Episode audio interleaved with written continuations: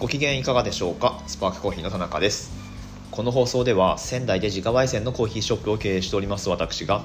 コーヒーのことや夫婦で小さなお店を経営している日常についてをお話ししています。文字通り仙台のコーヒー焙煎所から毎朝10分から15分程度で配信している番組です。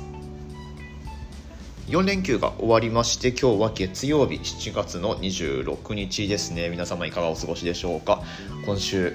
からね今週からというかあなんか連休明けでお仕事が再開という方も多いと思いますけれども、まあ、美味しいコーヒーを飲んで頑張っていきましょう。今ですね私の目の前にはコーヒーがあるんですけれどもまずはこれを飲んでから始めていきましょう。うん。今日はですね普段あまりやらないんですけれどもエアロプレスで抽出したコーヒーを飲んでいます。エアロプレスってご存知ですかね？なんかでっかいぶっとい注射器みたいな、えー、圧力をかけて抽抽出する器具になりますけれども、はい、これで抽出をしてみました。で、うんと、使ってる今日飲んでる豆がですねコロンビアのメサデ・ロスサントス農園のえっとですね7月12日に日本にやってきた、まあ、入港したばかりの新豆ですねニュークロップっていうことになります。まあ流通しているものの中では取れたてほやほやのコーヒーっていうことになるんですけれどもこれを、まあ、私が焙煎したものを今エアロプレスで入れて飲んでいます。エアロプレスのレシピがねいろいろあるんですけれども、まあ、そこがエアロプレスの面白さだったりしてで、まあ、ちょいちょい最近の放送でもお話ししてますけれどもエアロプレスチャンピオンシップっていう、まあ、パーティーみたいな大会があるんですけれども、まあ、そこで優勝した人の、まあ、上位に入賞した人のレシピっていうのがネットで公開されてるんですね。ワールドエアロプレスチャンピオンシップの上位その年の3人のレシピっていうのがネットで公開されてるんですけれども、まあ、英語のサイトになるんですが今ですねそのサイトを見ながら最新のチャンピオンのレシピで入れてみたコーヒーを飲んでいます。うん。まあ、このエアロプレスチャンピオンシップで使われるコーヒーってそもそもあのま、抽出技術がその差が分かりやすいようにコーヒー豆の品質としてはあまりこう特徴的なフレーバーのない課題豆を選ぶっていうのが通例になっているようなんですけれども、まあ、このコロンビアもそんな味わいでしてまあもちろん甘いし酸味も綺麗でいいコーヒーなんですけれども取り立ててなんかすごいフレーバーがあるわけではないというところで、まあ、あとは抽出でその味のバランスをどう整えるかっていうのが、え、競技者の腕の見せ所っていうことになるんですけれども2019年のチャンピオンの方が、えー、抽出したレシピで僕は今やってみました。はい。これねあの、まあ、検索してもらうとすぐ出てくるんですけれども 30g のコーヒーを使ってだいぶ多めですね。で100 100g のお湯を注いで、えー、プレスしてまず 60g の濃いコーヒーを作るんですね。でそこに 100g お湯を足して、まあ、バイパスっていう手法になりますけれども、まあ、お湯割りの方法ですね。これで濃さを調節して、えー、でジャッジに提供したという感じですね。はい。そのレシピで今飲んでいます。まあ確かに、えー、なんだろうな。最初に濃く抽出されてる分甘さがしっかり出てるんですよね、うん、で口当たりもまろやかで美味しいですね。はい。ということで、えー、なんでエアロプレスの話から入ったかというと、まあ、続けて聞いてくださってる方はお気づきかと思いますがこのエアロプレスチャンピオンシップに使う豆をじゃあ誰が焙煎するんだっていうことになるんですがその焙煎人を決める大会っていうのがまたありましてでこれが JACRC JAC はジャパンエアロプレスチャンピオンシップですね。でそこにローストコンペティション焙煎の大会っていうのをくっつけて JARC っていうものが今 Now 開催されておりますので、まあ、その、えー、進捗状況について今日は私からお話ししようと思いますのでぜひ最後までお付き合いください。この番組は小さなお店を応援するあなたを応援しています。前置きが長くなりましたがそうそうそのエアロプレスチャンピオンシップで使う豆を誰が焙煎するのかと。その焙煎人を決める大会が目下開催中でございます。全国からエントリーした30のロースターによる争いになりましてで課題の生豆っていうのが今僕が飲んでいるこのコロンビアのメサデ・ロスサントス農園のティピカという品種のウォッシュとのコーヒーになります。まあ、そのティピカとかウォッシュとか詳しい用語の解説はここでは省きますけれども、まあ、要はあまりその平たく言うとあんまりその風味特性が際立つコーヒーではないものをどうあのバランスをとって焙煎するかっていう、まあ、そこでもバランスが重要になるわけですね。はい、で同じそのコーヒーを使ってで30ロースター横並びで、えー、まあ、カップテストをして勝者を決めるっていうことになるんですけれどもこれは結構ジャッジする方はタフになりますね、うん、だって素材が同じなので味わいってどうやったって似通ってくるんですよ、まあ、その中で、うんとまあ、どういうところを評価基準にするかっていうのは、まあ、明確にこれは運営側から提示されてるんですけれどもカッピングって言ってそのコーヒーのなんだろうな味の評価をする際にスコアをつけるんですけれども、まあ、そのスコアシートっていうものがちゃんとあの存在しますで、えー、まあこれいくつかその、えー、流儀というか、まあ、あるんですけれども今回はこのエアロプレスチャンピオンシップの、まあ、オリジナルのシートを使って評価をするという風になってますね。まあ、とはいえベースになるものがありまして、まあ、それはおそらくこれは国際コーヒーの品評会であるカップオブエクセレンスっていうものがあるんですけれども、まあ、それに習ったような形のスコアシートででちょっとその比重を置くところを変えてあるっていうスコアシートを使うようですね。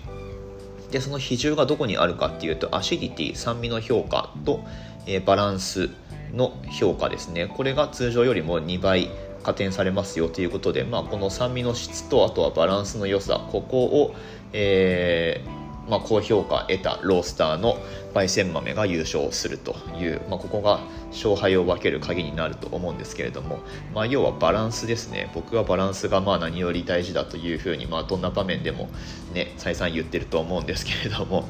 はい。えーまあ、それを踏まえて焙煎をするわけなんですね。で目下競技中というのはですねこれ焙煎豆の提出が、まあ、全国30ロースターあるんですけれども7月の30日までにその焙煎した豆を運営側に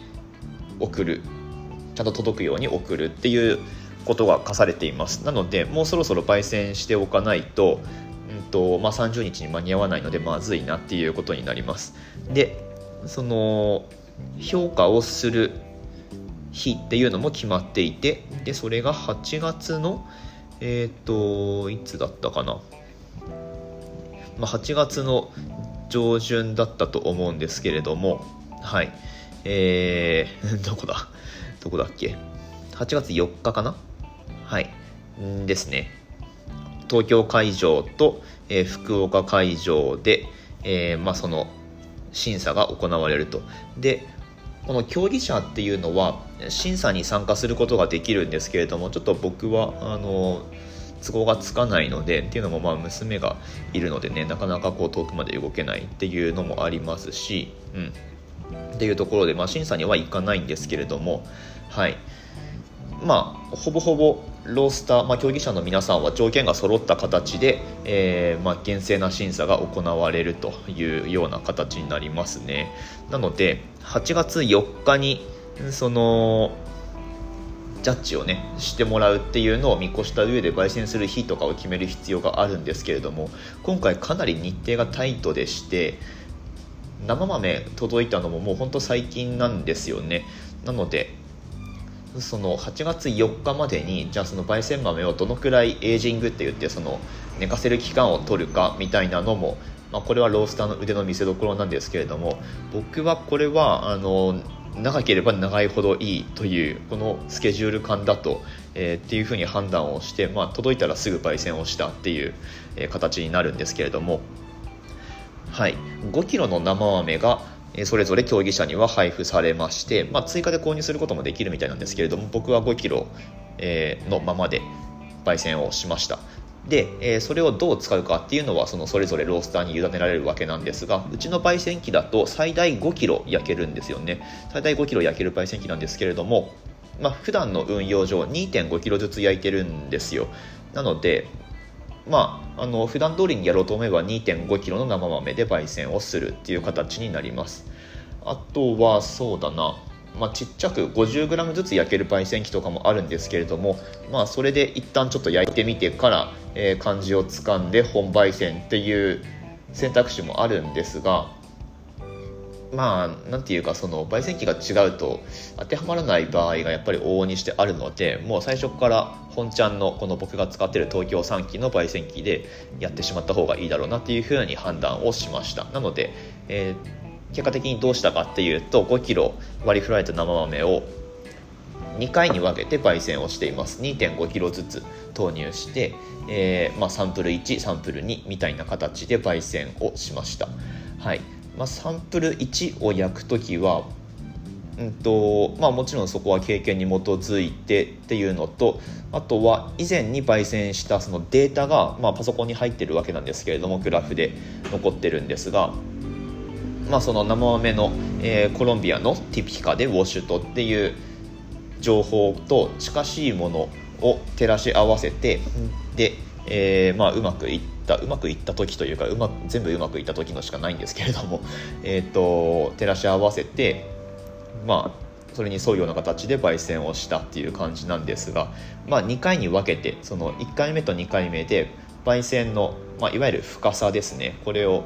分けてで味わいに違いが出るようなサンプルをまず2つ作りました。でそこで、えー、まあ、1回目と2回目で味比べをして良かった方を採用するっていうのがまあセオリーといえばセオリーなんですけれどもここでですねもう1個サンプルを作ることがおそらくこれルール上可能なんですよね。どういうことかっていうと1回目と2回目に焼いたものをブレンドするんですよ。で中間の味わいのものを作るっていう感じですね。はい。っていうことがおそらくこれルール上できると思うので、うん、僕はそのそそのようにしてサンプルを3つ作ってでそのうちでいいものを提出しようというふうに思っています。で今日ですねその1回目のカッピングをして昨日えっと一昨日か。一昨日焙煎したものを、えー、まあカッピングして、まあ、こっちの方がいいねっていう123のそのサンプルのうち、まあ、1番っていうのが一番良かったんですけれどもまあ、とりあえず今の時点ではこれでいきましょうというふうに評価をしています。これ発送前にもう一度カッピングをしないとその形状変化で味わいって少しずつ変わっていくものなのでまあ良かったものを採用して、え発送しようと思うんですけれどもはいというような、えー、まあ、まだまだそのなんだろうな戦略的に語れるところはあるんですけれどもおおむねざっくりそのような形でこの今回の焙煎の大会に臨んでいるっていうような感じになります。ちょっとねあの用語の解説とか省いてるので、まあ、分かりづらいマニアックな部分もあると思うんですけれどもまあなんか頑張ってるのねっていう雰囲気が伝わって、えー、いれば幸いに思います。はいということで、えー、今日はですねエアロプレスチャンピオンシップのローストコンペティションに、えー、臨んでいる、まあ、現在の進捗についてお話をさせていただきました。月曜日ということでなんかこう仕事のやる気になるようなお話をしようかなと思ったんですがいかがだったでしょうか？私としてはこの大会もちろん優勝しか狙ってませんのでおそらくあの今回の焙煎もうまくいってるんじゃないのかなと思っています。なんかねこういう大会の時の焙煎とかあとはま高い豆焼く時って緊張しないんですかって言われるんですけれども全然緊張しないっすね。はい。うんとなんだろうな焙煎で、まあ、いつもとやること同じじゃんっていう別にプレゼンするわけじゃないしっていう、えー、感じで全然本当にねイメージ通り1回目のサンプルと2回目のサンプルって焙煎できたので、まあ、これで、まあ、負けたとしたらまあなんていうかそのジャッジの求めるものとは違ったんだなっていうまあ、単にそれだけっていうことになるんですけれども、まあ、そのジャッジがどういうものを求めてるのかっていうものを読み解く力がこういう大会では問われてると思うので、まあ、それってつまりねあの普段のお客さんとの接する上での大事なことだったりもするので、まあ、そういった感じで、えー、まあ、腕を磨いていければいいのかなと思ったりしています。でちなみにこの大会で使用するコーヒーですねコロンビアのメサデロス・サントス農園のティピカウォッシュとなんですけれどもこれあのご希望の方には販売しちゃおうと思ってます。運営側に確認まだ取ってないんですけれども多分大丈夫だと思うのででうちで在庫するわけでもないですしないというか、まあ、うちであの積極的に仕入れたものではないので、うん、ちょっとねあのまあ、別枠っていう形になるんですけれども、まあ、なんか興味ある方は多分インスタかもしくは顧客の皆様には LINE でお知らせすると思うので、まあ、それをお待ちいただくかそれかまあもうよっぽど気になるっていう方は何かうちのスパークコーヒーの SNS とか何でも結構なので DM でもメールでもあのエアロプレスの豆ありますか？みたいに言っていただければ、まあ、いずれかの形で販売しようと思ってますので、えー、まあ何か連絡くださいというのを一応付け加えておきます。ということで、えー、月曜日でございます。頑張っていきましょう。ちょっと連日気温も高いので、熱中症や、えー、日焼け対策ですね、しっかりしていただいて、えー、水分補給、塩分補給しっかりして頑張っていきましょう。ということで、明日の放送でまたお会いしましょう。美味しいコーヒーで一日が輝く Good Coffee Sparks Your Day。スパークコーヒーの田中でした。